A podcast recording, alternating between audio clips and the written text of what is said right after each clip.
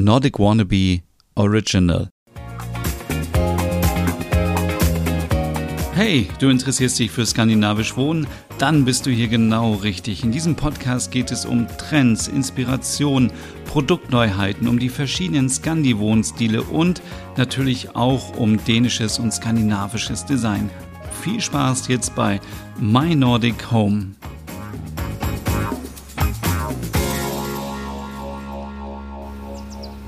Ach, barfuß über den Rasen gehen, die Augen zusammenkneifen, weil die Sonne scheint und dann ein Schlückchen selbstgemachte Limonade. Hey und herzlich willkommen zu einer neuen Ausgabe My Nordic Home, dein Podcast rund um skandinavisch Wohnen. Und heute machen wir mal einen kleinen Schritt vor die Tür und heute geht es nämlich um das Thema skandinavische Gärten.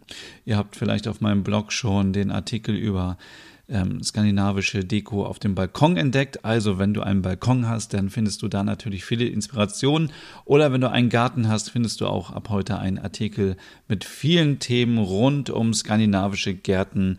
Den Link dazu gibt es in den Show Notes, äh, in der Podcast-Beschreibung. Und ja, worum soll es heute gehen? Es soll ein bisschen um das Allgemeine gehen, was man beachten muss bei einem Garten im Scandi-Style, dann die verschiedenen Stile, dann ähm, Pflanzen, ähm, die man sich in den Garten holen kann, die sehr nordisch aussehen. Dann noch einen kleinen Buchtipp. Dann geht es noch ein bisschen um Gartenmöbel und äh, Deko und so weiter. Das könnt ihr alles dann auf meinem Blog lesen. Wir wollen es heute nicht so lang machen, denn das Wetter ist so schön und man muss am besten dann gleich wieder rausgehen und ein bisschen das schöne Wetter genießen. Ja, ich weiß nicht, wie es bei euch so ist, aber hier scheint die Sonne seit einigen Tagen, der Himmel ist blau und ich habe mir gedacht, es wäre eigentlich mal an der Zeit, meinen Garten, der ja so groß ist wie ein Fußballfeld, naja, so groß wie ein Fußballfeld für Playmobil-Figuren oder Lego-Figuren, aber ähm, sehr klein, aber fein. Und ich habe mich so ein bisschen mit dem Thema beschäftigt, wie denn wohl so ein skandinavischer Garten aussehen sollte. Und es geht jetzt hier natürlich nicht um so Standardsachen irgendwie wie, wie man ein Hochbeet zusammenbaut oder dass man natürlich darauf achten muss, wo scheint erstmal die Sonne, damit man so die Bereiche in den Gärten äh, feststellen kann, wo man Blumen pflanzen kann, wo ist es schattig, was für einen Nutzen hat mein Garten eigentlich? Möchte ich den eher so minimalistisch einrichten und äh, wenig Arbeit haben? Soll das ein Garten sein für viele Obstbäume zum Selbstversorgen, für, für äh, Gemüsebeete, für ein kleines Gewächshaus oder doch einfach eine Spielwiese für Kinder oder für Hunde? Also das muss man sich natürlich vorher überlegen. Aber wenn man seinen Garten im Scandi-Style halten möchte, dann sollte man auf jeden Fall auf dezente Farben setzen. Das ist genauso wie bei der Wohnungseinrichtung, bei der Hauseinrichtung. Einheitliches Holz wählen, also da bitte nicht so viel miteinander mischen. Natürliche Materialien wie Steine, Jute und so weiter sind natürlich sehr gefragt. Man ähm, packt am besten unaufgeregte Formen und äh, Design in seinen Garten, also nicht zu viel. Wir wissen ja aus den anderen Folgen, weniger ist mehr, also nicht da eine Statue und da noch was hinstellen, da ein ein, ein Bogen mit Rosen und da noch dies und das und das und das. Es ist einfach zu viel. Dann ist es wieder zu, zu, zu voll und dann ähm, können wir uns auch nicht richtig gut entspannen. Nämlich, wir brauchen im Garten oder es würde sich anbieten, dass man auch so eine kleine Ecke hat, wo man sich einfach entspannen kann, wo man einen Kaffee trinken kann, einen Tee, ein kaltes Getränk im Sommer, wo man ein Buch lesen kann, wo man auf dem Tablet ein bisschen Serien streamen kann. Also oder einfach die Augen zumachen kann mit der passenden Sonnenbrille. Also einfach so ein bisschen ähm, ein, einen kleinen Hügelplatz zum Entspannen und natürlich auch gemütliche Beleuchtung für abends, aber dazu später mehr. Ich habe mal so ein bisschen rumgeschaut und mir sind verschiedene skandinavische Gartenstile über den Weg gelaufen. Also ähm, ich glaube, es gibt kein kein richtig und falsch, so wie immer. Also jeder muss das nach seinen eigenen Bedürfnissen ähm, zusammenstellen. Ich habe hier aber mal so ein, zwei, drei, vier, fünf ähm, Stile zusammengepackt und äh, fange natürlich an mit dem minimalistischen Stil. Also wie auch in unserem Zuhause gilt hier, weniger ist mehr. Und ähm, Ich meine damit jetzt nicht, dass wir einen äh, langweiligen Steingarten anlegen mit ganz viel Kies oder so, der natürlich nicht so insektenfreundlich ist, sondern dass wir hier klare Linien haben, dass wir einheitliche Holzfarben haben, dass wir einen gepflegten Rasen haben und dass wir die Pflanzen nicht zu sehr miteinander mischen, sondern ähm, das ist für einen anderen Stil vielleicht äh, passender, sondern hier soll alles ordentlich stehen. Äh, wenn ihr euch entscheidet, ein paar Tannen hinzupflanzen, dann stehen die alle äh, gerade in Reih und Glied.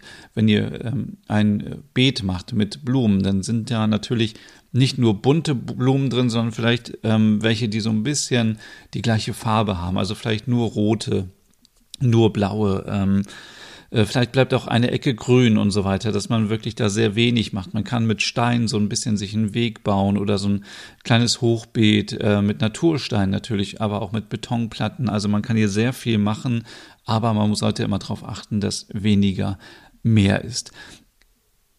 Im Gegenteil dazu äh, kommt der schwedische äh, Wildgarten daher. Der ist, ähm, da habe ich geschrieben, hey und willkommen in Bullerbü.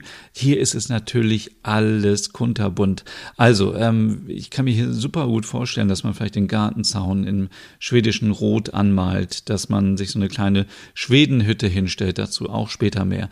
Ähm, hier ist wirklich viel los. Das ist ein Paradies für Kinder zum Spielen. Es blüht überall äh, bunte Stauden, Wildblumen, summende Bienen, Schmetterlinge, äh, Vögel, die rumfliegen und Futter finden. Es duftet nach Sommer und so stelle ich mir einen wilden Schwedengarten vor. So habe ich ihn übrigens auch mal gesehen ähm, in Kalmar. Da war ich ähm, in einem äh, Gartencafé äh, und da sah es genauso aus. Also es war gepflegt, aber es war auch sehr sah einfach sehr natürlich aus. Und wenn, das könnt ihr natürlich hinbekommen, wie ihr zum Beispiel die Pflanzen nicht alle in Reihen Glied aufstellt, sondern irgendwie ein bisschen versetzt, so dass es natürlich aussieht. Ähm, vielleicht eine kleine schwedische Holzbank noch hinstellt, wo man sich ein bisschen drauf äh, rumlümmeln kann zum Entspannen. Und ich glaube, das ist dann auch so der perfekte Garten für eine Mitsommerparty. Dann natürlich ähm, aus Skandinavien kennen wir ähm, das Thema Nachhaltigkeit, das Thema ähm, Selbstversorgung, ähm, äh, biologisches Essen. Und das ist natürlich auch ein Scandi-Stil für den Garten, wenn man sich einen Garten anlegt, wo man ganz klar sagt, ich möchte hier Obst und Gemüse und Kräuter anbauen, denn ich möchte mich zum größten Teil selbst versorgen, wenn es um diese Produkte geht. Ich möchte meinen eigenen Salat essen, meine eigenen Erdbeeren ernten im Sommer und da kann man natürlich sich Hochbeete bauen, kleine Gewächshäuser bauen oder kaufen, Obstbäume hinstellen. Ähm, denn was gibt es Schöneres als ähm, als die eigenen Kräuterblätter vom Stiel zu zupfen und äh, Marmelade zu kochen von den Pflaumen, die man im Garten geerntet hat. Also das ist natürlich auch sehr skandinavisch. Dann kann man sich natürlich auch, wenn man das Geld und äh, den Platz hat, so eine kleine finnische Ecke einrichten. Das äh, heißt natürlich ähm, vielleicht ein paar Tannen, ein paar Blaubeersträucher, ein paar Birken und äh, wie wir es nicht mehr auch mit einer kleinen finnischen Sauna. Also ich glaube, wenn ich hier nicht so neugierige NachbarInnen hätte, dann würde ich mir auch eine kleine Sauna in den Garten stellen, weil das ist natürlich super entspannt. Ähm, muss man natürlich immer gucken, ob man das auch wirklich nutzt und ob sich das auch lohnt. Und dazu gehört natürlich auch eine kleine Gartendusche zum Abkühlen nach dem Saunagang. Der letzte Stil ist so ein bisschen, ja, so angelehnt an Dänemark, an die dänischen Küsten, an die dänischen Sanddünen und so ein bisschen maritime Stimmung. Also da stelle ich mir vor, ähm, wenn ich an Dänemark denke, denke ich viel an Dünen, gerade so an der, ähm, an der Westküste ähm, zur zur Nordsee, wo natürlich äh, an der Ostküste, nee, Westen, oh Gott, ich komme immer durcheinander, Westküste natürlich, an der Westküste, genau, an der Nordsee, ähm, wo hohe Dünen sind mit vielen Gräsern und ich könnte mir sehr gut vorstellen, auch in meinen Garten so ein paar Kübel mit Gräsern hinzustellen, ein bisschen Sand reinzupacken, ähm, um so ein bisschen maritimes Küstenfeeling zu bekommen. Ähm, könnte mir aber auch vorstellen, dass ich vielleicht so ein paar Taue oder so Treibholz, was man vielleicht sogar irgendwo in Dänemark im Urlaub oder in anderen Ländern gefunden hat, irgendwie als Deko mit benutzt, vielleicht auch eine Möwe oder ein Anker oder vielleicht auch Kissen mit Leuchttürmen. Also so ein bisschen, bisschen maritimes äh, Feeling reinbringen.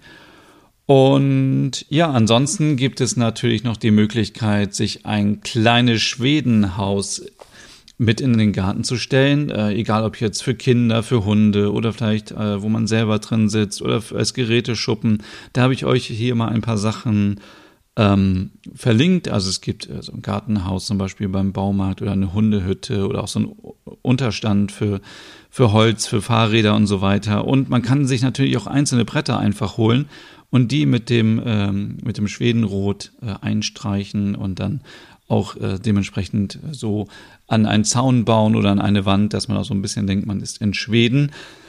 Bei den Pflanzen ist es so ein bisschen schwierig. Ähm, warum? Weil ähm, natürlich äh, viele skandinavische Pflanzen, ähm, glaube ich, sind mir gar nicht so bekannt gewesen. Deswegen habe ich so ein bisschen geguckt, was für Pflanzen kenne ich, welche kann man kaufen. Und für mich ist natürlich immer so ganz wichtig, das müssen Pflanzen sein, die nicht giftig sind für Hunde, für Kinder. Ähm, ich hätte sehr gerne irgendwie einen Farn äh, oder mehrere in meinem Garten gehabt. Die sind aber allerdings sehr giftig, deswegen habe ich davon mich wieder verabschiedet. Aber zum Beispiel kann man natürlich die Blaubeere, Heidelbeere in, in den Garten ähm, pflanzen. Ich habe das auch alles verlinkt, wo ihr auch die, die, Sachen gleich bekommt.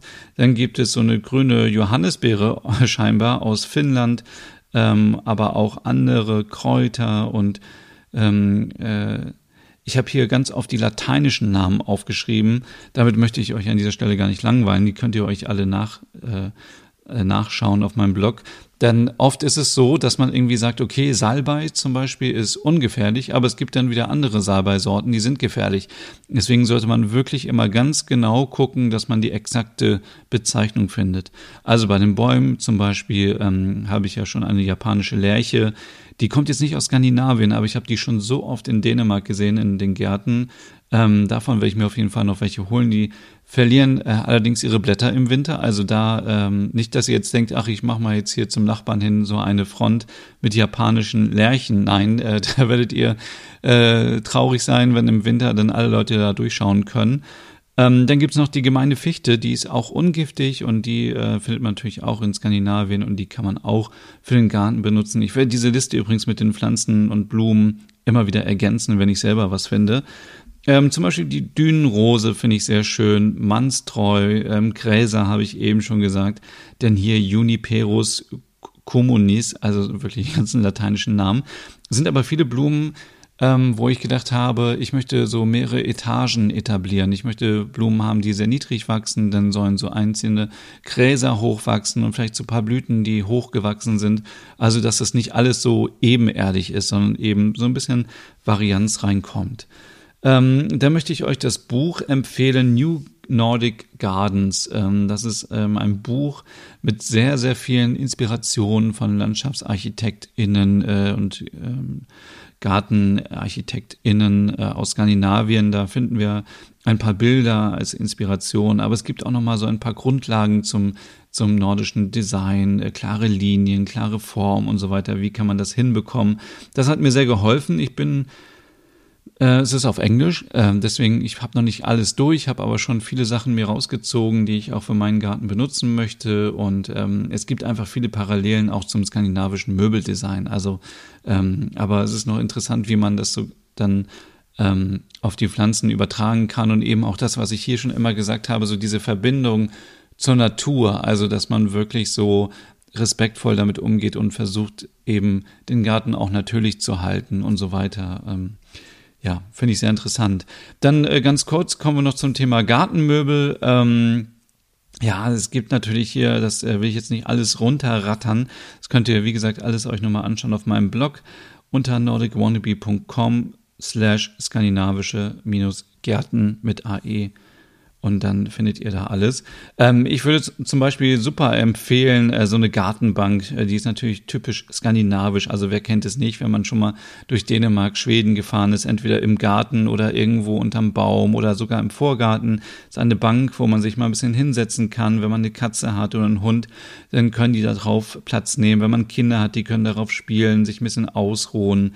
Ähm, hier gibt es zum Beispiel die Perron-Holmen Bank von Ikea, eine rote Bank. Sieht natürlich auch sehr schwedisch aus, kann ich euch sehr empfehlen.